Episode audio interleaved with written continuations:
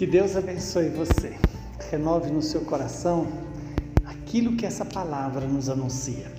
Hoje, o Senhor nos dá o Evangelho de Lucas, capítulo 14, versículos de 1 a 6. Aconteceu que, num dia de sábado, Jesus foi comer na casa de um dos chefes dos fariseus. E eles o observavam. Diante de Jesus havia um hidrópico Tomando a palavra, Jesus falou aos mestres da lei e aos fariseus: A lei permite curar em dia de sábado ou não? Mas eles ficaram em silêncio.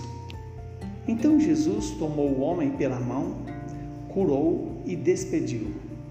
Depois lhes disse: Se algum de vós tem um filho ou um boi que cai num poço, não o tira logo, mesmo em dia de sábado? E eles não foram capazes de responder isso. Palavra da salvação. Glória a vós, Senhor. Que esta palavra possa se cumprir em nossas vidas e qual é o cumprimento dessa palavra?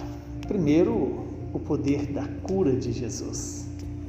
A revelação de que Jesus é, está acima do legalismo doentio dos fariseus e de todos aqueles que se apoiavam na lei porque preferiam camuflar-se atrás da lei a amar o próximo como Deus nos pede. Isso também pode ocorrer comigo e com você. Essa palavra nos apresenta Jesus como aquele Senhor que está acima da lei não no sentido de descumpri-la, mas no sentido de cumpri-la, de amar, de fazer o bem. O fruto de uma lei cumprida deveria ser o amor. E é isso que Jesus nos faz ver, experimentar.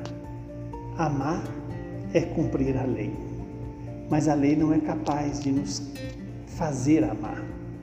E quando Jesus cura aquele hidrópico, aquele homem que tinha algo que o, tira, o diferenciava de todos e certamente era causa de ridículo é, diante das pessoas que olhava para ele como alguém que era pecador. E Jesus, quando cura aquele homem, ele está fazendo exatamente uma grande revelação. O amor do Pai cura os filhos, cura aqueles que estão escravos de todo e qualquer tipo de enfermidade, seja ela física ou espiritual.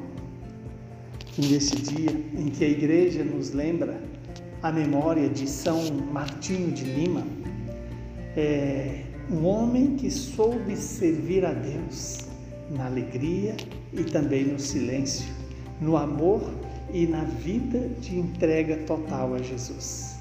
Ele que sofria tantas humilhações por causa da sua cor, por causa da sua pele negra, eis que ele soube relevar tudo isso e servir ao Senhor com alegria. A alegria de viver na simplicidade, na humildade, no esquecimento e às vezes até na exclusão. Que Deus nos faça é, aprender a viver buscando a humildade e a simplicidade para poder louvar e, e, e agradecer ao Senhor. Que o Deus Todo-Poderoso nos abençoe, nos santifique, nos livre de todo mal. Ele que é Pai, Filho e Espírito Santo. Saúde e paz para você e para todos os seus.